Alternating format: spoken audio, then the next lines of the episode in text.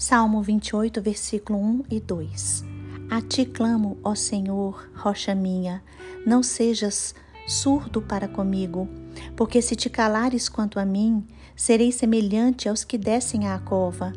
Ouve a voz das minhas súplicas, quanto a ti clamar por socorro, quando erguer as mãos para o teu santuário. Versículos 6 e 7. Bendito seja o Senhor, porque ouviu a voz das minhas súplicas. O Senhor é a minha força e o meu escudo. Nele o meu coração confia, nele fui socorrido. Por isso o meu coração exulta e com o meu cântico o louvarei. Irmãos, o Salmo 28 foi escrito por Davi.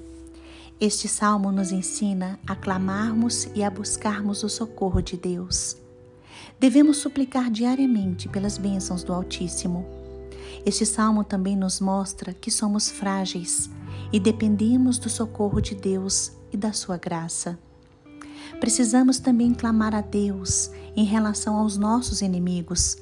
Devemos pedir proteção ao Senhor. Quando estamos fracos e desanimados, precisamos encontrar forças no Senhor para resolver os problemas. Mesmo quando, aos nossos olhos, a situação pareça não ter solução, sabemos que Deus é o Senhor do impossível e somente Deus pode nos salvar. Hoje, aprenda com o rei Davi. Busque o Senhor através de súplicas e orações. Seja dependente do Senhor. Faça do Senhor a sua rocha, a sua segurança.